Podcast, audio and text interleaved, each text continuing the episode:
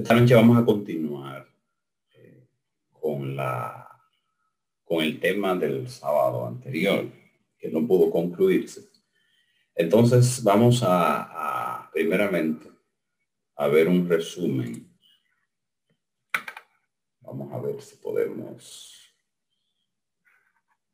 Vamos a ver un resumen rápidamente de la presentación de, de, lo que fue el tema del sábado del sábado pasado.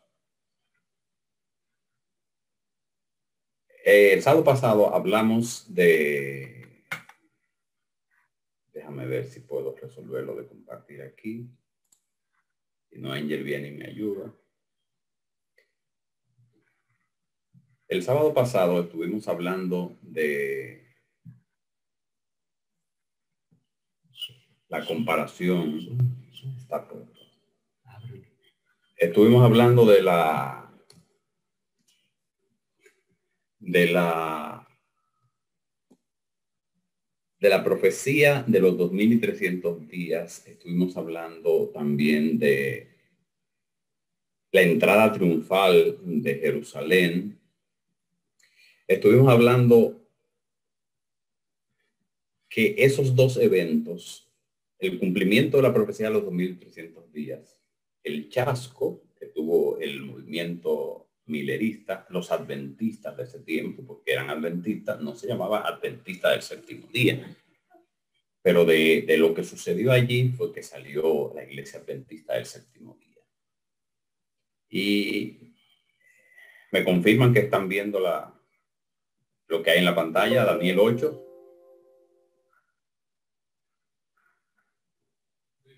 Ok, aquí tenemos a Daniel 8. Porque de Daniel 8.14 fue que surgió la, la, la profecía de los 2300 días. Recordamos que una voz del cielo dijo, ¿hasta cuándo serán estas cosas?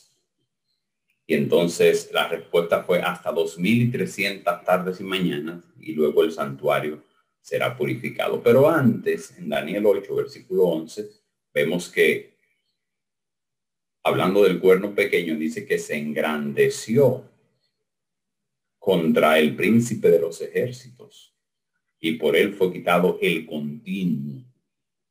Hablábamos de la palabra continuo, que la palabra continuo es tamid. Aquí lo podemos ver ahí. Marcando tamid. Es la palabra continuo y si ustedes pueden ver ahí, a donde dice sacrificio, en la traducción del texto original no aparece ninguna palabra del texto original porque sacrificio fue añadido.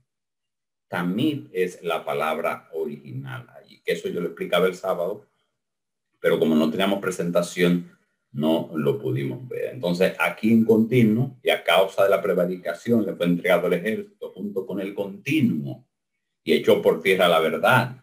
Hizo cuanto quiso y prosperó. O sea que el continuo es el ministerio intercesor de Cristo, el proceso que hace Cristo por nosotros. El cuerno pequeño lo quitó porque estableció otra cosa diferente a lo que estaba establecido en la palabra de Dios. Echó por tierra la verdad, así mismo fue hecho por tierra la verdad hizo cuanto quiso y prosperó. Habíamos hablado que es posible que a continuo le añadieran sacrificio porque Antíoco Epífanes fue un, rey que hubo en un tiempo y que hizo destrozos en Jerusalén y que profanó el santuario donde hacían los sacrificios en Jerusalén y se quería vender como que el cuerno pequeño era Antíoco Epífanes, pero no es así. El cuerno pequeño nosotros ya pudimos ver de dónde sale. Entonces ahí vemos que ese continuo es tamit y que también sacrificio no tiene traducción porque no, no está en el original. Ok, aquí presentamos también algunos textos que, que tienen la misma palabra continuo como Éxodo 25.30 así vemos la traducción que también que significa continuo. Continuamente, esa es la traducción real. Vamos a pasar todos estos textos porque ya los vimos. Entonces, aquí eh, también hablamos de la palabra visión. hay dos palabras que utilizan para visión, chazón y maré.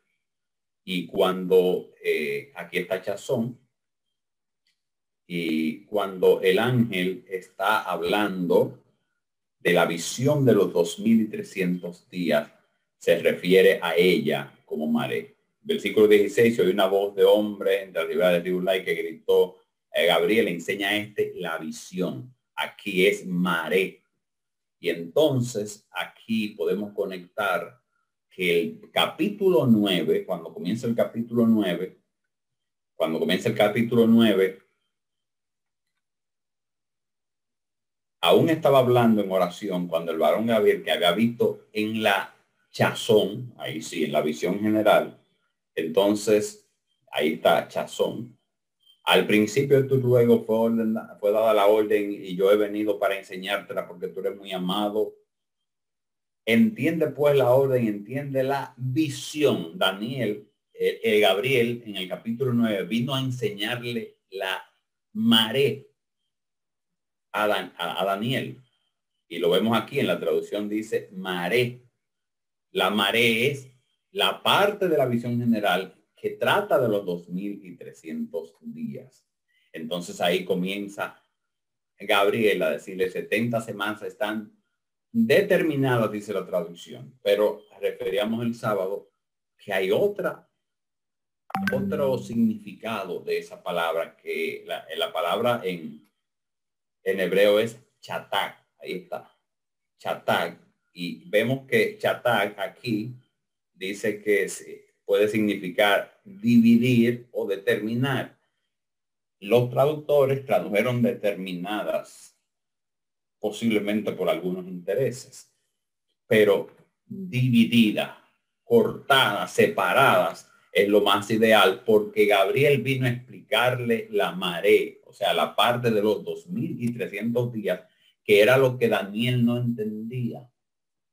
Entonces, cuando comienza a hablar, le dice, 70 semanas están cortadas para tu pueblo. Entonces aquí comienza eh, eh, la profecía de los 2.300 días con la orden para restaurar y reedificar a Jerusalén, que vimos que comenzaba en el 457 y entonces los 2.300 días terminaban en 1844 y ahí entonces vino la situación.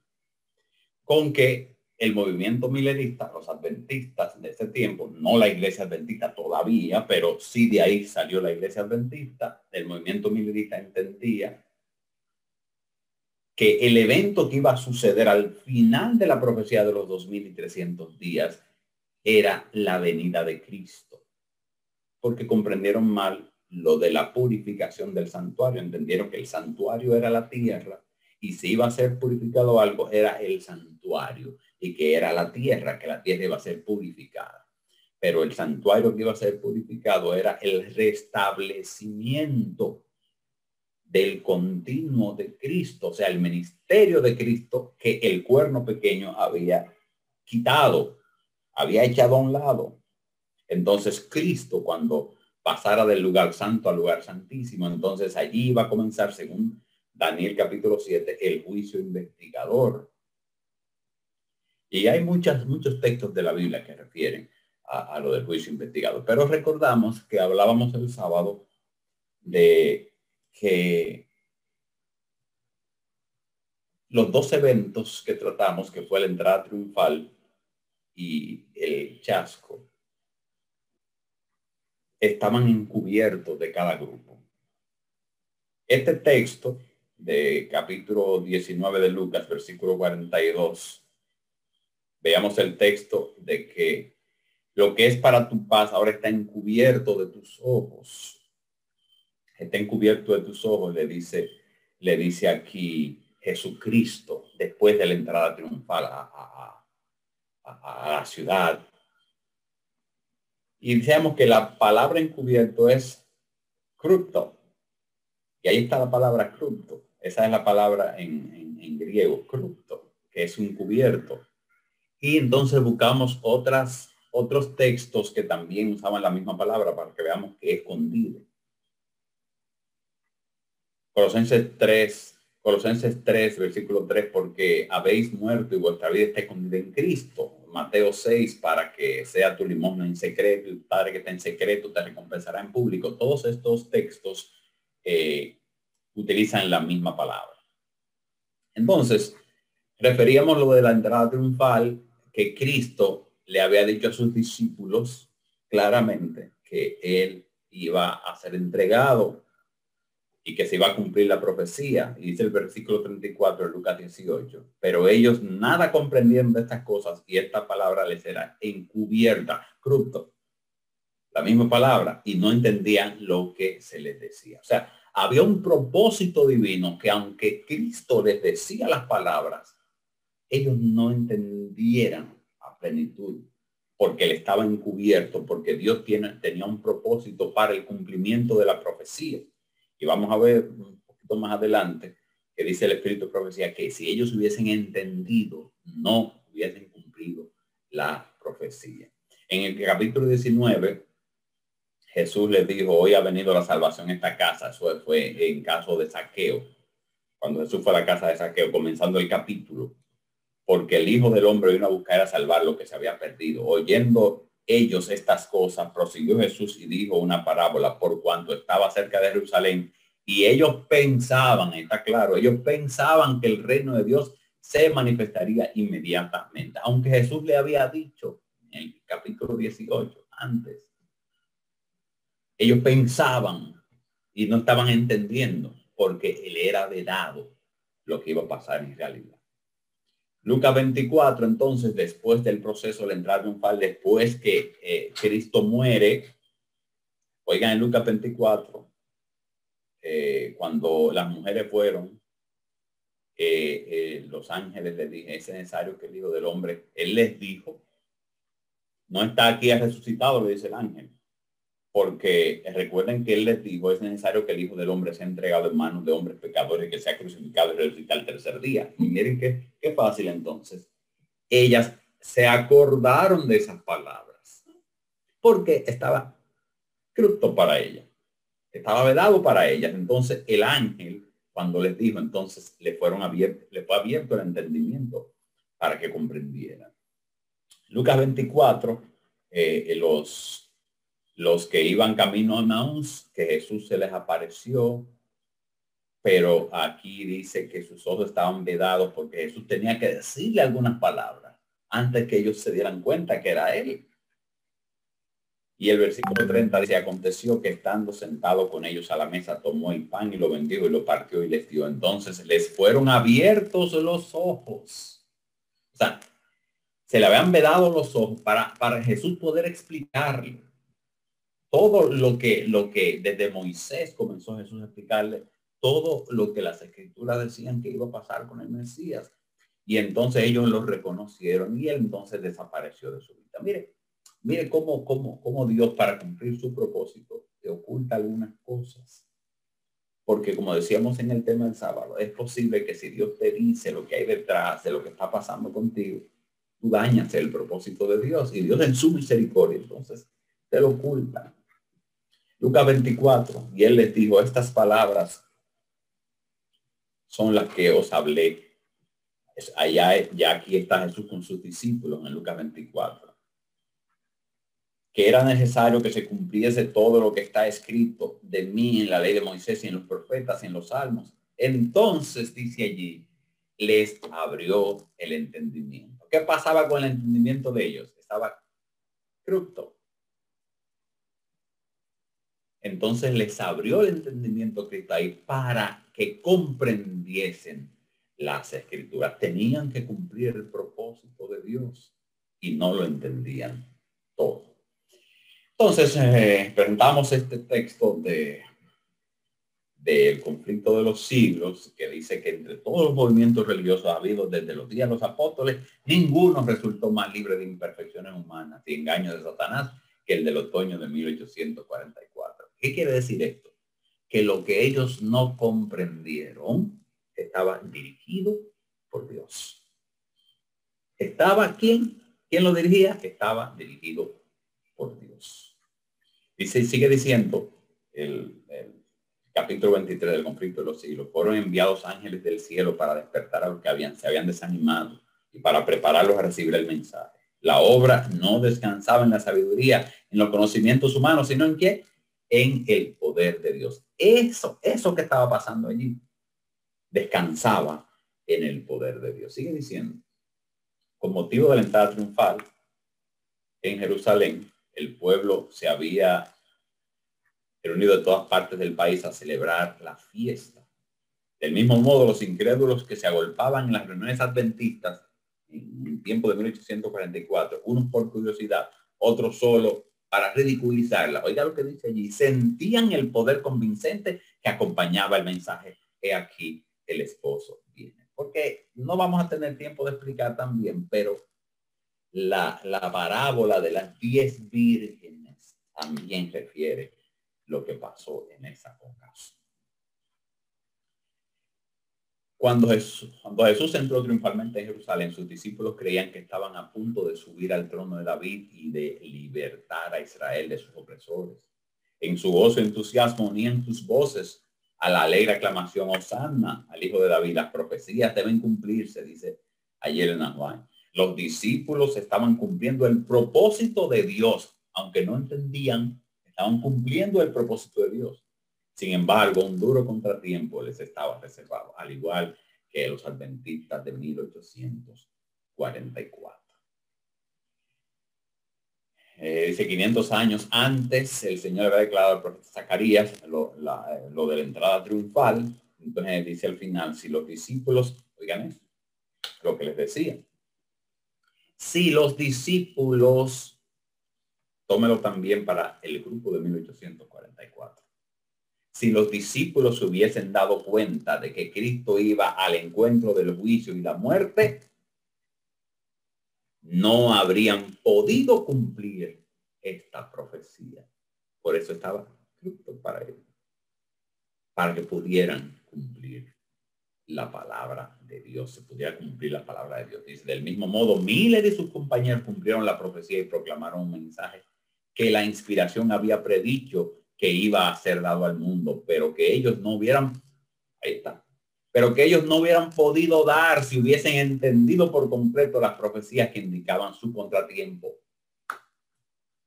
La profecía indicaba su contratiempo, lo vamos a ver un poquito más adelante. Y que presentaban otro mensaje que debía ser predicado a todas las naciones antes de la venida de Cristo. Los mensajes del primer ángel y el segundo ángel fueron proclamados a su debido tiempo y cumplieron la obra que Dios había puesto para cumplir por medio de ellos. La obra que Dios había propuesto cumplir por medio de ellos fue cumplida y se predicó el mensaje del primero y segundo ángel, que era el tiempo para que se cumpliera, para que se proclamara el mensaje del primero y segundo ángel. ¿Cuáles son los mensajes de los tres ángeles? Eh, Apocalipsis 14, versículo 6, vi volar por el medio del cielo otro ángel que tenía el evangelio eterno. El evangelio es eterno mensaje del Evangelio es eterno y para predicarlo a los moradores de la tierra, toda nación, tribu, lengua y pueblo, diciendo a gran voz, mensaje del primer ángel, meta a Dios y dadle gloria, porque la hora de su juicio ha llegado. Ese mensaje fue predicado y el Señor tenía un propósito, incluso con, con la mente que él tenía nublada, porque estaban equivocados con qué era lo que iba a pasar cuando cumpliera la profecía porque este mensaje, la hora de su juicio, ha llegado, había que predicarlo, porque en ese momento, 1844, iniciaba el juicio investigador con los muertos. Y adorad a aquel que hizo el cielo, la tierra, el mar y las fuentes de las aguas. Este texto está evocando el cuarto mandamiento de la ley de Dios, que de ahí en adelante iba a comenzar a, a iba a comenzar a proclamarse a profundidad el cuarto mandamiento. Si tú, si tú lees el cuarto mandamiento, dice que fue Dios que hizo el cielo, la tierra, el mar y las fuentes de las aguas. El segundo ángel dice, ha caído, ha caído Babilonia, la gran ciudad, porque ha hecho beber a todas las naciones del vino del furor de su fornicación. El mensaje del primero y segundo ángel fueron proclamados en esa oportunidad y el del tercer ángel, el, mensaje de este tiempo, Si alguno adora la bestia a su imagen y recibe la marca en su frente de su mano, él también beberá del vino de la ira de Dios. El mensaje del tercer ángel, mensaje de los tres ángeles, tenemos que predicarlo. El primer ángel que el juicio comenzó, el segundo ángel que ha caído Babilonia, entonces el tercer ángel, la advertencia de que cuando llega el momento que, que, que, se, que, se, que se pida, que se adore a la bestia y a su imagen, entonces eh, los que reciban la imagen de la bestia, entonces beberán del vino de la ira de Dios. Y entonces, cuando termina el mensaje del tercer ángel, dice, aquí está la paciencia de los santos. Entonces, mire qué interesante. Cómo aquí se dan las características que también están en Apocalipsis 12. Cómo se dan las características del pueblo remanente de Dios el pueblo que según Apocalipsis 12 dice que Satanás se airó contra esos que guardan los mandamientos de Dios y tienen la fe de Jesús. Y aquí entonces, después que termina el mensaje de los tres ángeles, también dice, aquí está la paciencia de los santos, los que guardan los mandamientos de Dios y la fe de Jesús. Entonces, vamos en los minutos que nos quedan a ver lo de la parte del chasco. Pero para, para poder amarrar el capítulo 10 de Apocalipsis, que es el sábado que vamos a ver el capítulo 10 de Apocalipsis. Para poder amarrar el capítulo 10 de Apocalipsis tenemos que ver Daniel 12. Porque en Daniel 12 es, es, es el punto de partida, entonces termina con Apocalipsis ¿Qué dice Daniel 12? Después que termina la profecía de Daniel 11, que es una de las profecías más detalladitas que tiene la palabra de Dios, Daniel 11, que desde allí de, de Medopersia va eh, presentando reyes, reyes, reyes, reyes, hasta, hasta el final, hasta el tiempo del fin.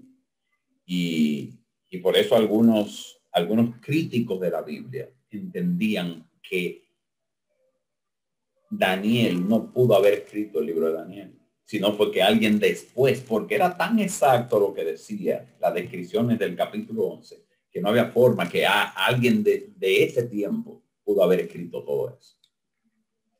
Pero son los críticos de la, de la, de la palabra de Dios que siempre están buscando, buscando otras cosas.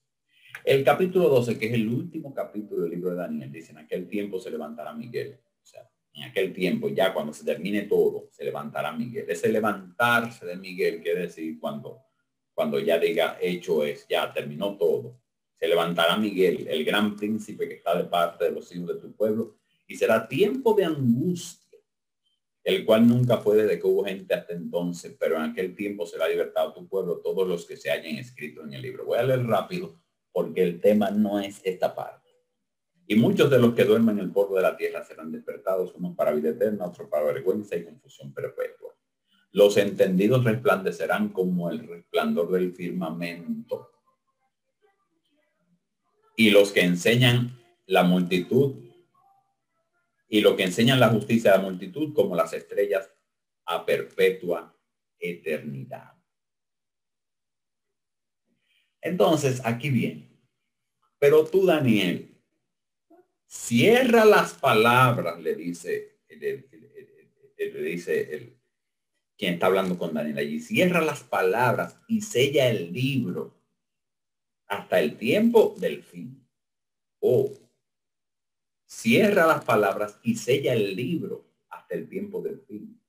Y dice, muchos correrán de aquí para allá y la ciencia se aumentará. Aclaro, de todo el libro de Daniel, hay muchas cosas que se le explicaron a Daniel. Todo lo que tenía que ver con, su tiempo allá y todo lo que tenía que ver con su pueblo le fue explicado. O sea que esa, esa parte no fue cerrada. Lo que fue cerrado es, la parte de los 2.300 días, esas cosas que eran para el tiempo del fin fueron cerradas. Entonces allí se le dice Daniel, cierra y sella el libro hasta el tiempo del fin. Muchos correrán de aquí para allá y la ciencia aumentará. La traducción correcta no es la ciencia, es el, el, entendimiento de la palabra de Dios. porque Daniel está cerrando el libro, está sellando, pero en el tiempo del fin se levantarán hombres que tendrán entendimiento y podrán comprender lo que Daniel está sellando y está cerrando. Y yo, Daniel, miré y aquí otros dos estaban en pie y el uno a este lado del río y el otro al otro lado del río. Y dijo uno al varón vestido de lino que estaba sobre las aguas del río, ¿cuándo serán el fin de estas maravillas? ¿Cuándo? Otra vez. Otra pregunta. Recuerdan que la respuesta de, hasta 2300 tarde y mañana fue una pregunta también. ¿Y hasta cuándo será esto? Y aquí pregunta uno de, de los seres celestiales, ¿cuándo será el fin de estas maravillas?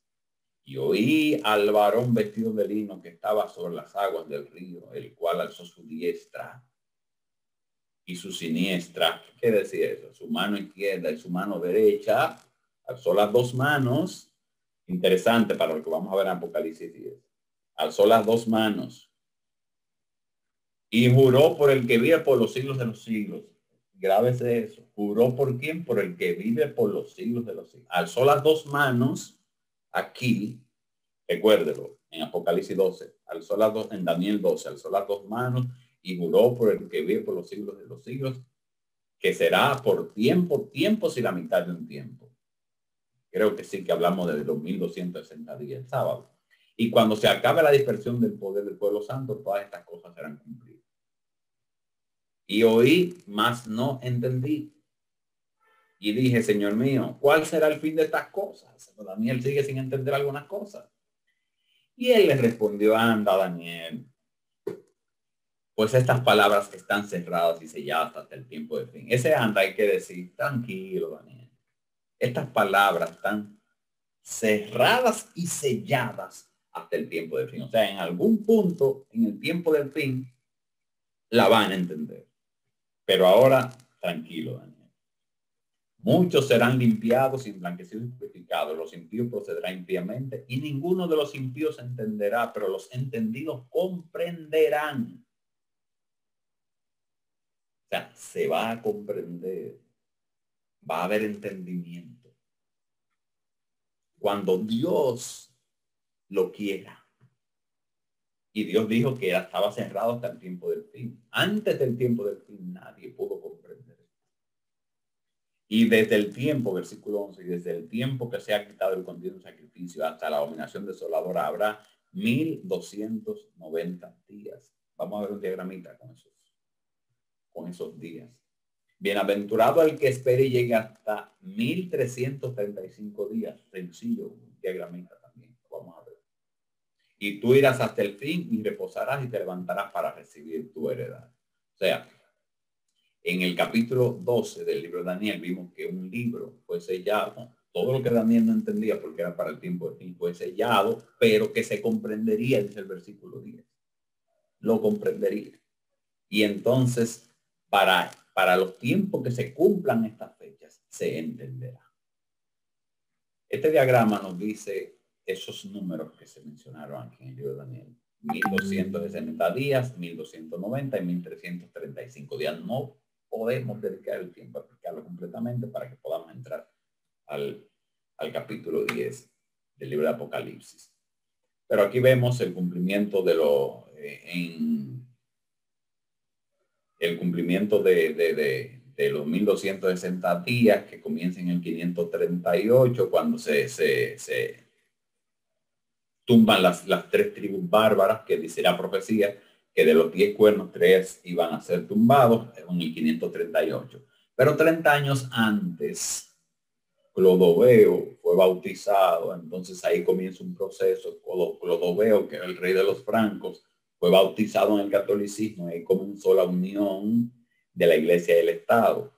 Pero hasta que no se derribaran los tres cuernos, que fue en el 538, entonces hasta ahí no comenzaba directamente directamente el dominio del papado, que comenzó en 538, pero desde el 508, 30 años antes, entonces es que se entiende que se quitó el continuo, porque entonces se, se, ya comenzaron hasta, hasta el Estado eh, podía participar en las actividades religiosas. Entonces, en el 508, 30 años antes. Entonces, si vemos del 508 hasta 1798, cuando ya Berthier, ah, eh, eh, enviado por Napoleón, eh, apresa al Papa Pío VI en el 500, 1798, se cumplen desde el 538 hasta 1798 se cumplen los 1260 años.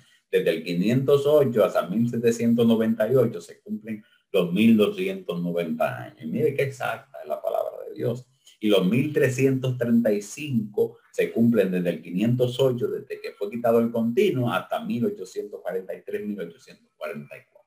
Mire qué exacta es la palabra, la palabra de Dios. Libro de Daniel capítulo 12, tiene todos esos números. Y, la historia indica que se cumplieron exactamente. veo aquí en el 508, lo que aplicamos los 1290 que termina en 1798, los 1335 que comienza en el 508 y termina en 1843, 1844 con la purificación del santuario y el juicio en el cielo, el juicio investigador se inicia. Aquí vemos más amplio del 457, los 2300 días, termina en 1844, donde terminan también los 1335 días. Y podemos ver que la historia refleja que la profecía se fue cumpliendo. Entonces, en el capítulo 10 del libro de Apocalipsis, que no entendían los mileritas, pero estaban cumpliendo la profecía de Apocalipsis 10 como, como los discípulos y el pueblo que estaba participando en la entrada triunfal no entendía completamente que estaba cumpliendo esta profecía, aunque ellos no comprendían. Asimismo, el movimiento milerista estaba cumpliendo esta profecía. Entonces, rápidamente, en los minutos que nos quedan, vamos a ver Apocalipsis 10 y vamos a ver las conexiones que tiene con el capítulo 12 del libro de Daniel, que ya vimos. Vi descender del cielo a otro ángel fuerte envuelto en una nube, con el arco iris sobre su cabeza y su rostro era como el sol y sus pies como columnas de fuego. Rápidamente tengo que decir que en el libro de Apocalipsis hay, hay series de siete. Están las siete iglesias. Lo primero que hay son las siete iglesias. Después de las siete iglesias, los siete sellos. Después de los siete sellos, las siete trompetas. En los siete sellos hay un interludio entre el sello 6 y el sello 7, y es el capítulo 7 del libro Apocalipsis. Ese interludio tiene los 144 mil sellados y tiene la multitud, la gran multitud, el capítulo 7. Los siete sellos tienen un interludio en el capítulo, entre el sello 6 y el sello 7. Y es el capítulo 7 del libro de Apocalipsis. Usted lo puede buscar. Eh, entonces, las siete trompetas tienen otro interludio y el interludio de las siete trompetas comienza con este capítulo, el capítulo 10. Antes del capítulo, del capítulo 10, se está el tar ángel tocó la trompeta, el quinto ángel, el sexto ángel tocó la trompeta y pasó esto, esto, esto, esto. Entonces, antes de decir que el séptimo ángel tocó la trompeta, viene el capítulo 10 de Apocalipsis y el capítulo 11 de Apocalipsis. En el interludio de los siete sellos, entre el sello 6 y el sello 7, es un solo capítulo, que es el capítulo 7, pero en el interludio de las siete trompetas, es el capítulo 10 y el capítulo 11. Por eso dice, vi descender del cielo otro ángel fuerte, porque está presentando una serie de ángeles. Pero entonces dice, otro ángel fuerte envuelto en una nube. Vaya tomando, envuelto en una nube, como vestido con una nube ¿Quién es que viene con nube? Con el arco iris sobre su cabeza. El arco iris, la señal del pacto. Y su rostro era como el sol. Si te lee el capítulo 1 de Apocalipsis, su rostro era como el sol, como el sol. Cuando eh, Juan ve a Cristo, dice, su rostro era como el sol. Y sus pies como columnas de fuego. Allá dice bronce luñido, como que arde en horno. Aquí como columnas de fuego tenía en su mano un librito abierto. Pero eh, el versículo rápidamente. Entre los teólogos hay discusión de que si era Cristo o que si era un ángel normal, pero eso no lo vamos a discutir ahora. O sea, pero para que sepan que hay discusiones entre si era Cristo, pero hay muchas cosas de, de, de la característica de este ángel fuerte, que, que son representaciones de Cristo. Tenía en su mano un librito abierto. Oh, allá en el capítulo 12 del libro de Daniel, estamos cerrando un libro. Estamos cerrando un libro y si vemos la secuencia de las trompetas, ay, ¿cómo le explico todo eso? Eh, entre la trompeta 6 y 7 es que pasa lo, lo de 1844. Y tenía un librito y tenía en su mano un librito abierto. Cerramos un libro en el capítulo 12 y entonces el ángel tiene un libro abierto y puso su pie derecho sobre el mar y el izquierdo sobre la tierra. Eso quiere decir, eh, el mar es eh, el mundo conocido para ese tiempo. Europa, eso es otro tema. El mar es la parte de allá, el viejo mundo, y el nuevo mundo es la tierra. Vamos, creo que así es más fácil. Y entonces eso quiere decir que ese ángel dice, yo soy el que domina.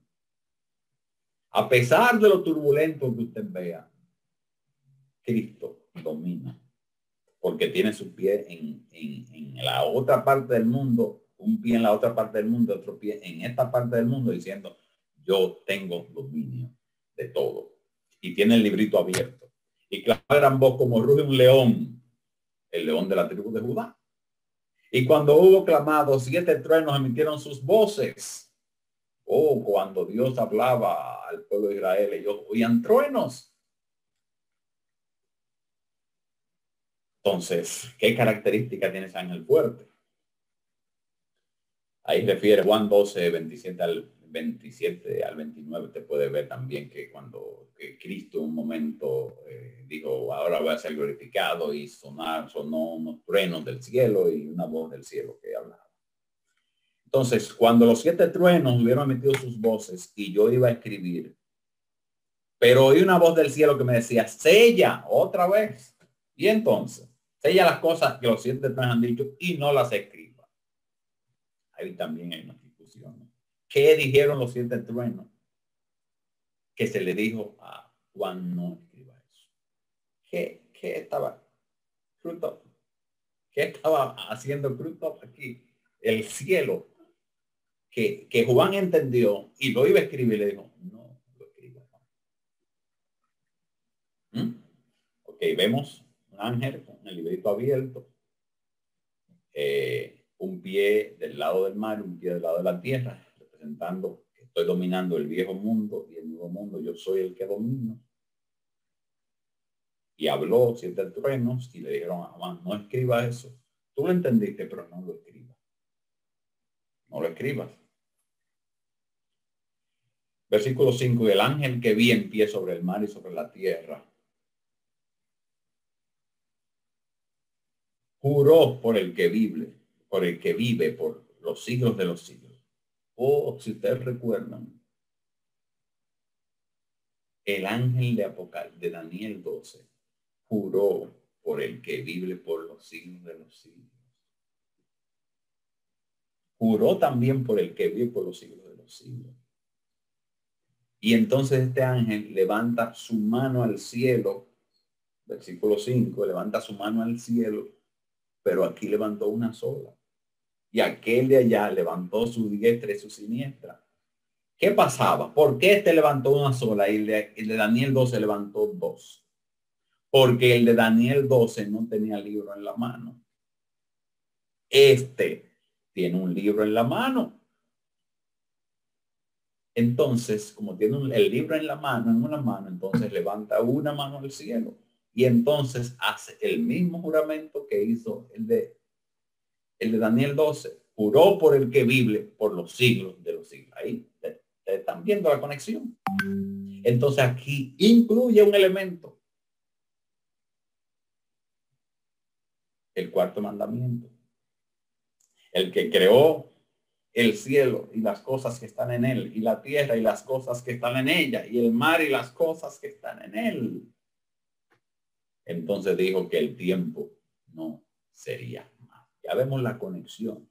Entonces ahí podemos ver la conexión de qué libro abierto, porque ya estaba el tiempo del fin, que el libro estaba abierto. Entonces dijo que el tiempo no sería más. ¿Qué tiempo?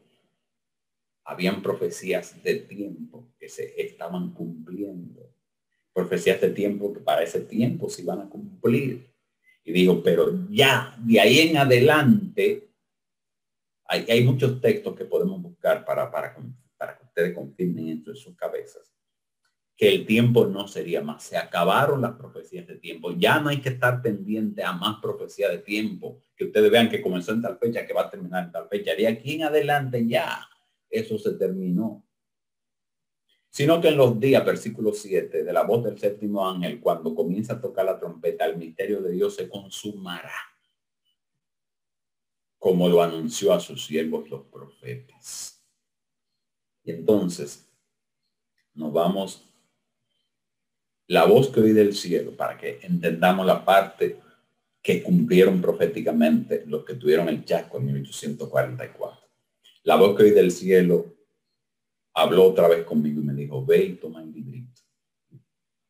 El librito, Daniel, lo que estaba sellado de Daniel. Ve y toma el librito que está abierto en la mano del ángel que está en pie sobre el mar y sobre la tierra. Y fui al ángel diciéndole que me diese el librito. Y él me dijo, toma y cómelo. Y te amargará en el vientre, pero en tu boca será dulce como la miel. Oh. ¿Qué está diciendo allí? El ángel está diciendo, tú vas a sentir un sabor especial en tu boca, te va a gustar bastante, lo vas a disfrutar pero después te amargará el viento. Va a tener una dificultad cuando comas, cuando te comas el libro que se abrió, estaba sellado y llegó el tiempo y se abrió para el tiempo del fin y el mismo Cristo vino, o el ángel fuerte representación de Cristo vino, y entonces te dio el librito para que lo consumieras y entendieras la profecía.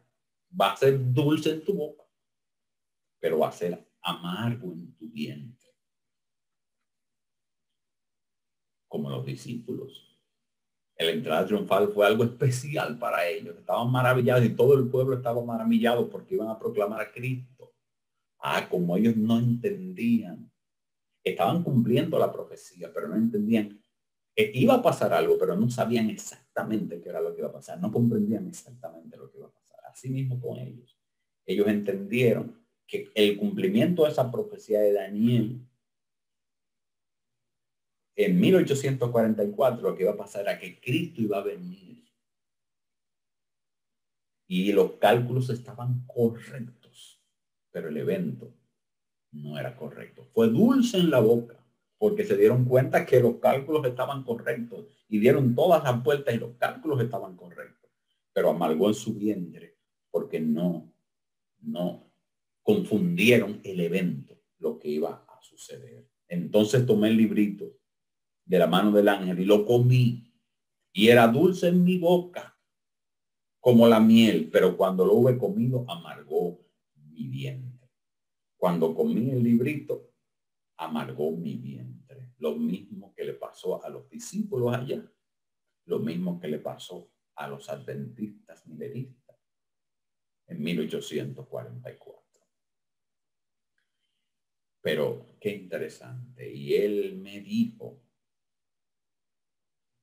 a pesar del problema que tuviste, a pesar de la decepción, a pesar del amargo del vientre, él me dijo, es necesario que profetices otra vez. Es necesario que no te desanimes. Es necesario que a pesar del amargo del vientre te vuelvas a levantar y profetices otra vez y lleve este mensaje del Evangelio eterno a muchos pueblos, naciones, lenguas y reyes. Mis hermanos, de esa, de esa decepción de 1844 salieron tres grupos. Tres grupos. Hay un grupo que salió decepcionado hay mucha gente que estaba en ese movimiento por si acaso. Usted sabe que hay en la iglesia hay gente que está por si acaso es verdad. Que no tienen fe, no está por fe y está por si acaso. Como hay mucha gente que está en muchas iglesias que viven eh, hablando del infierno, que te vas a quemar y que te va a pasar eso, y mucha gente está por temor. Pero el miedo, el temor, el miedo al fuego, el miedo a lo que me va a pasar, no es una, no es razonable para la fe. O sea, eso no es lo que Cristo busca, eso no es lo que Dios busca. Dios quiere que tú estés con él por amor y por agradecimiento de lo que ha hecho por ti. Entonces, de los tres grupos que, que se desprendieron de, de ese chasco, un grupo se fue. Dijo, ah, yo sabía que entonces nada, yo estaba ahí por si acaso. Ah, aparentemente eso iba a ser de verdad, yo estaba por ahí. Y ese grupo se fue. Hay un grupo que de ahí en adelante siguió poniendo más fechas segundo grupo, siguió poniendo más fechas. Y que todavía andan por ahí grupos que están poniendo más fechas para venir de Cristo, pero el tiempo no sería más, vimos. Pero hay un grupo que comprendió, el Señor les reveló que era lo que había pasado y que era que en esa fecha Cristo iniciaba su ministerio el Ministerio del Juicio Investigador, donde iban a comenzar a juzgar los casos por los muertos, por lo que habían desde Adán hasta acá, por los muertos, y después iba a pasar a los vivos. Cuando ellos comprendieron que era entonces ese grupo, se aferró en esa verdad y de ahí nació la iglesia adventista del séptimo día. Mi hermano, tú estás en la iglesia adventista. Yo quiero decirte que tú estás en un movimiento profetizado en la palabra de Dios. Tú estás en una iglesia que lleva el mensaje de los tres ángeles, el, el evangelio eterno para proclamarlo al mundo. Que tú en esta noche decidas mantenerte, mantenerte en este movimiento porque este movimiento, a pesar de sus imperfecciones, está dirigido por Dios. Los apóstoles en la iglesia primitiva, ellos tenían conflictos entre ellos. Pero este, esa iglesia apostólica estaba siendo dirigida por el Espíritu Santo. El mismo Dios estaba ahí. Esta iglesia, hasta el fin del tiempo, va a seguir siendo dirigida por Dios.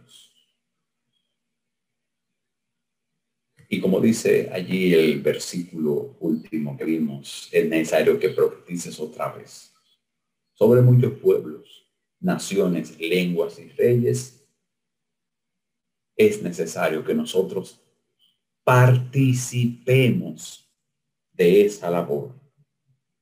Que a donde quiera que vayamos, a donde quiera que nos encontremos, con la gente que no conoce a Dios, estemos dispuestos hacer nuestra parte en este movimiento y es llevar este mensaje tan especial que nosotros tenemos. Que le podamos compartir con la gente lo que Cristo ha hecho por nosotros. Que podamos compartir con la gente. Que Dios lo puso en tu camino para recibir la verdad de su santa palabra. Y que nosotros decidamos afianzarnos en este mensaje, que decidamos afianzar nuestra fe en la palabra de Dios y no importa lo que pase, a pesar de cualquier, cualquier dificultad que venga, nos mantengamos firmes y fieles en la palabra del Señor. Ahora les invito para que me acompañen en una oración pidiéndole al Señor que esté con nosotros, no importa cualquier dificultad que nos venga. Oramos. Buen Dios y Padre que estás en los cielos, gracias te damos, oh Señor, porque al abrir tu palabra, tú presentas este mensaje especial para nosotros. Que podamos, oh Señor, comprender dónde estamos que podamos entender por qué somos adventistas del séptimo día. Que podamos, oh Señor, comprender que este movimiento hace muchos años que fue profetizado, que este mensaje se le dio a Juan. Y ahora nosotros comprendemos que en Apocalipsis 10 la profecía determinaba que ahí van a ser los que guardan los mandamientos de Dios y tienen el testimonio de Jesucristo. Que podamos comprender que este movimiento, esta iglesia está dirigida por ti y que nos mantengamos firmes y fieles hasta el día que cuando Cristo se manifieste en gloria podamos decir, este es nuestro Dios al que hemos esperado y Él nos salvará. Gracias Señor por esta oportunidad. Gracias porque nos has permitido estar con vida hasta el final de este año. Y que hasta que llegue el último día de, nuestro, de nuestros días en esta tierra, podamos testificar de tu palabra, podamos compartir estas palabras con otros y que muchas almas a través de nosotros puedan llegar a los pies de Cristo Jesús. Gracias por escuchar nuestra oración. En el nombre de Cristo Jesús. Amén. Amén. Mis hermanos, que Dios me le bendiga. Buenas noches.